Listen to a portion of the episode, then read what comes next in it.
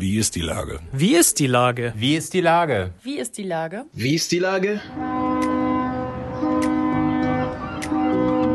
Der fast tägliche Podcast mit Lars Meyer.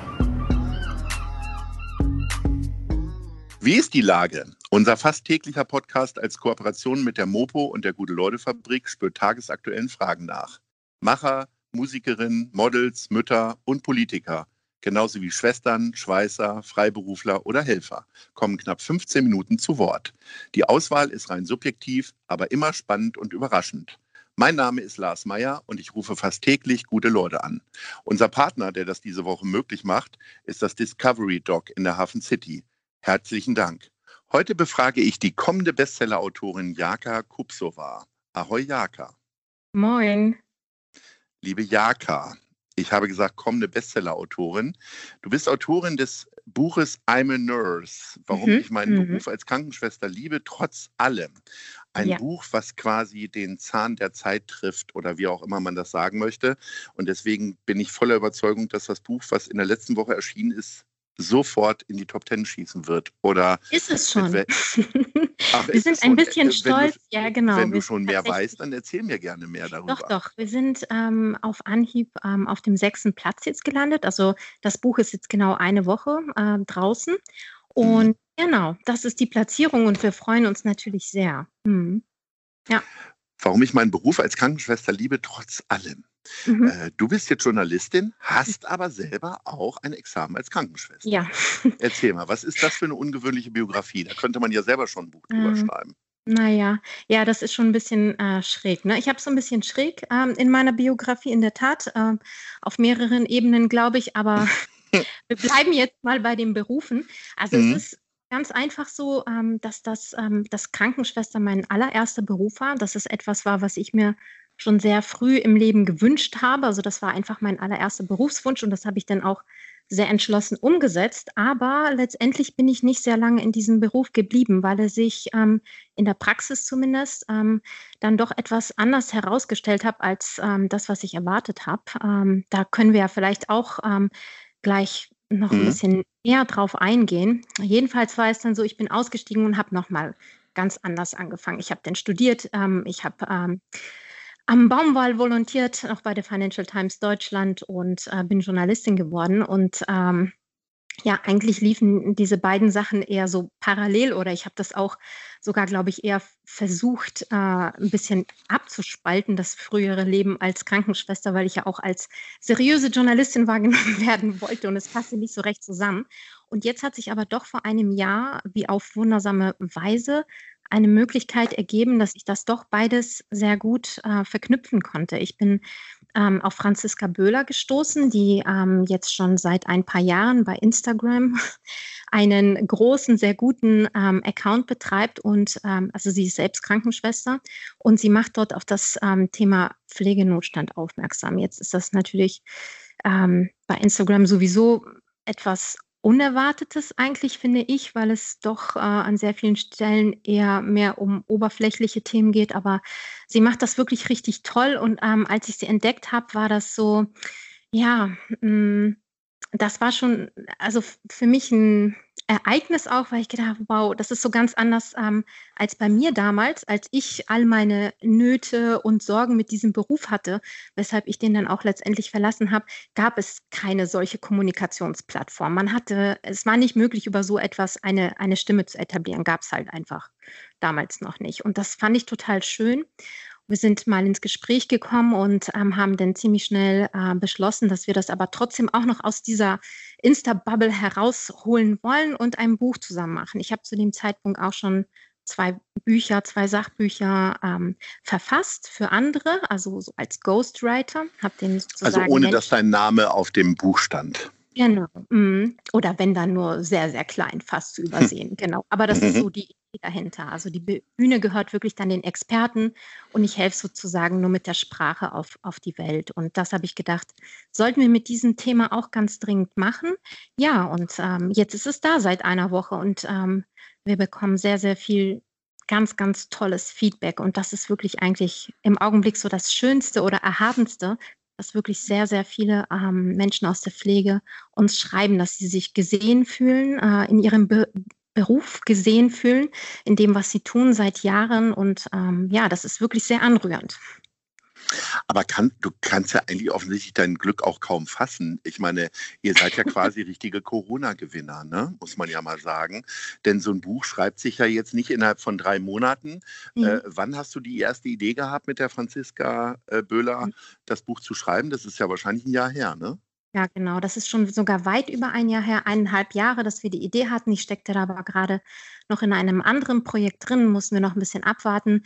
Aber im äh, Sommer letzten Jahres haben wir schnell einen Verlag gefunden und da waren wir sozusagen auch schon mit dem Thema unter Vertrag. Da war natürlich von Corona noch äh, äh überhaupt nichts zu hören äh, oder in der Welt. Und äh, genau, und dann haben wir so zu Anfang des Jahres äh, so richtig die Schreibarbeit begonnen und ähm, ja, wir haben es dann auch fertiggestellt unter widrigen Umständen, tatsächlich auch während des Lockdowns, weil wir beide kleine Kinder haben, die wir dann nebenher betreuen mussten. Das war schon eine Herausforderung. Mhm. Ähm, ich kann dir aber nicht sagen, was meinst du? Meinst du, es wäre eher untergegangen, wenn es Corona nicht gäbe, weil jetzt Aufmerksamkeit für die Pflege da ist? Ich würde ich fast so sagen. Ne? Also ich, äh, die Qualität eures Buches ist ja da, sonst würden es ja auch nicht so viele Leute kaufen. Das ist ja auch ganz klar. Aber die äh, Krise hat natürlich diesen Pflegenotstand angefangen bei dem Klatschen, dem Danke sagen und so weiter ja schon groß thematisiert. Äh, wir als Mensch Hamburg haben ja auch ähm, etwas zum Thema Pflege. Pflege ist mehr gemacht und ähm, da wären wir wahrscheinlich jetzt auch nicht so drauf gekommen, wenn, wenn das nicht so äh, permanent in Medien gespielt worden wäre. Aber da ist natürlich, ich meine, das Buch kam einfach zur rechten Zeit und ein bisschen mhm. Glück muss man als Freiberufler ja auch mal haben. Mhm. Also mhm. insofern ist das doch eine ganz tolle Allerdings Geschichte. Muss ich sagen, dass ähm, als das Thema plötzlich ähm, aufgetaucht ist, also Pflege mhm. plötzlich war, ich eigentlich, wir waren ja noch mitten im Schreibprozess und ich eigentlich fast Angst hatte, ähm, dass das kontraproduktiv ist, weil ich tatsächlich äh, gedacht habe, wow, und jetzt wird das gesehen und die Wertschätzung ist da und es wird sich auch Stantepede etwas ändern im Gesundheitssystem. Und jetzt ist natürlich aber total krass, weil eigentlich genau das Gegenteil passiert ist. Ne? Das ist ja so bitter. Jeder hat jetzt mal vielleicht etwas über den Pflegeberuf mitbekommen, aber ähm, die Bedingungen äh, in den Krankenhäusern für diese Menschen, die man beklatscht hat, haben sich im Grunde teilweise sogar noch verschlechtert. Und äh, ja, also von Inwiefern daher ist verschlechtert? das. Naja, es ähm, gab ja zum Beispiel in den ja, letzten Jahren schon ein paar ähm, Errungenschaften, die ähm, äh, rausgeholt wurden für die Pflege, dass sich ein paar Bedingungen äh, verbessern. Die wurden dann während der ähm, Pandemie aufgehoben, also ausgehebelt, so Personaluntergrenzen. Mhm. Das ist jetzt aber sehr speziell. Ne? Es, äh, mhm.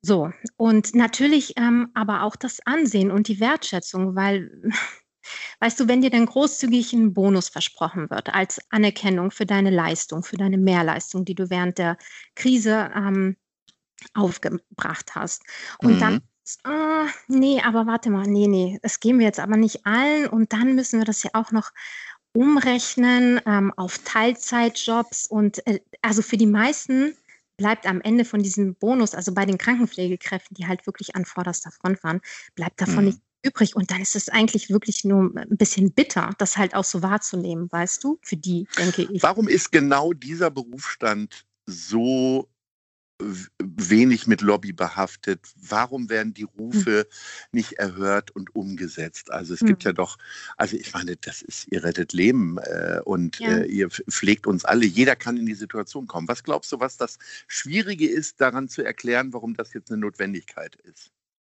Ja, also ich glaube, äh, einen von diesen Punkten haben wir uns auch auf jeden Fall auch für das Buch vorgenommen. Ich glaube, es liegt so ein bisschen daran, dass man ähm, nie ein ganz so tiefes Verständnis ähm, entwickelt äh, für diesen Beruf, was den eigentlich im Kern ausmacht. Und ähm, das, ist, das ist wirklich schwierig auch häufig zu vermitteln an Personen, die nie eine Berührung hatten mit dem medizinisch oder pflegerischen Beruf. So.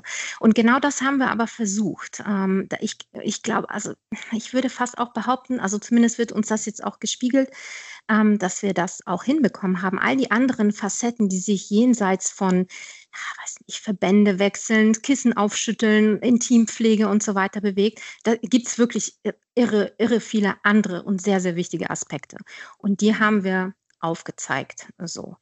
Und ähm, ja, ansonsten, warum, warum, ja, sehen das die Menschen? Das verstehe ich ehrlich gesagt auch nicht. Und ähm, ich finde, es sollte aber auch so nicht bleiben. Auch, mh, mm, auch deswegen haben wir zum Beispiel das Buch so aufgebaut, dass sich das ähm, entlang eines Menschenlebens sozusagen hangelt. Denn es ist halt Fakt, auch deswegen darf tatsächlich niemand die Augen davor verschließen. Ähm, die meisten Menschen, 98 Prozent der Menschen kommen in einer Klinik zur Welt. Ja, also die meisten Menschen mhm. haben schon wirklich ganz unmittelbar erste Erfahrungen in der Klinik, wenn sie zur Welt kommen. Ähm, im Leben, also während im Verlauf deines ganzen Lebens kann dir so viel passieren, dass du plötzlich auf Pflege und Medizin angewiesen bist. Und im Alter ist es tatsächlich auch so, dass jeder zweite Mensch ähm, in einer Klinik verstirbt oder in einer Einrichtung. Was keiner mhm. will, das will natürlich keiner, niemand. Also jeder sagt ja, oh, ich will bloß nicht im Krankenhaus sterben, aber jeder zweite tut es. So und wenn wir jetzt noch mal äh, vielleicht noch mal an den Anfang kommen, das ist auch ähm, ganz wichtig, also an den Anfang des Lebens Darf ich eigentlich so viel reden? Solange ich dich nicht unterbreche, darfst okay. du reden. Alles Na gut. gut. Ähm, es war uns eben auch wichtig, ähm, alle ähm, Bereiche, also soweit es eben geht, mitzunehmen. Eben auch die Geburtshilfe, die Pädiatrie, die mhm. Intensivstation, Normalstation und eben halt auch die Altenheime, Pflegeeinrichtung und letztendlich auch die Palliativversorgung. So und ähm, eben ganz am Anfang des Buches ähm, das Kapitel über Geburtshilfe, weil es ne nämlich nicht nur einen Pflegepersonalmangel gibt. Es gibt inzwischen auch einen ganz, ganz eklatanten Hebammenmangel. Und das ist auch dramatisch. Und ähm, vor allem vor dem Hintergrund, dass immer mehr Babys geboren werden, was ja schön ist, ist es mhm. besonders dramatisch, dass es immer weniger Hebammen gibt und die Hebammen auch auf dem Zahnfleisch laufen. Und ähm, das schlägt sich eben auch ganz konkret ähm, für jeden Einzelnen nieder, vor allem für die Frauen und, und Väter, die gerade ein, ein Baby bekommen. Wenn eine Hebamme fünf Geburten parallel betreut, weil sie einfach nicht mehr Leute sind, äh, dann ist das krass und dann hat das auch Folgen. Und dann passieren vielleicht auch Fehler. Aber sag mir doch ja. mal, warum mhm. soll denn ein 16-jähriger Mensch, egal ob männlich oder weiblich, jetzt Hebamme werden?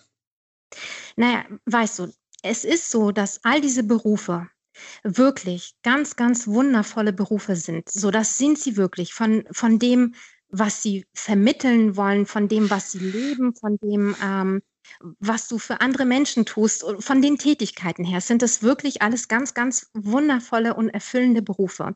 Und das ist, glaube ich, auch das, was die Menschen aus diesen Berufen am häufigsten sagen. Ich liebe diesen Beruf.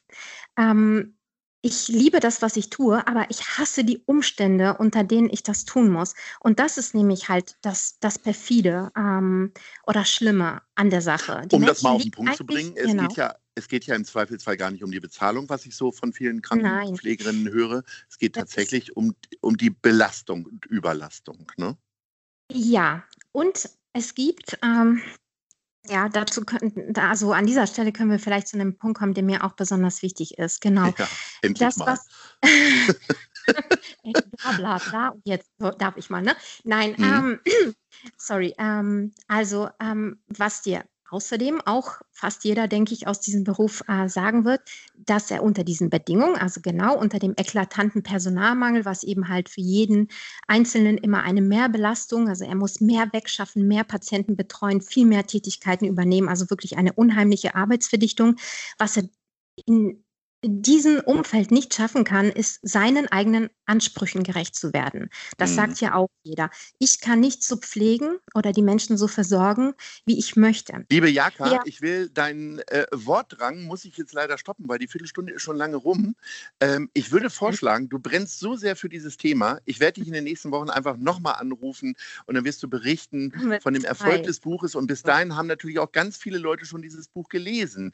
I'm a Nurse, warum ich meinen Beruf als Krankenschwester liebe, trotz allem. Genau, Für heute müssen wir jetzt schließen lesen. Ja, alle sollen das Buch lesen. Liebe Jaka, äh, vielen Dank und Ahoi. Gerne. Tschüss, Lars.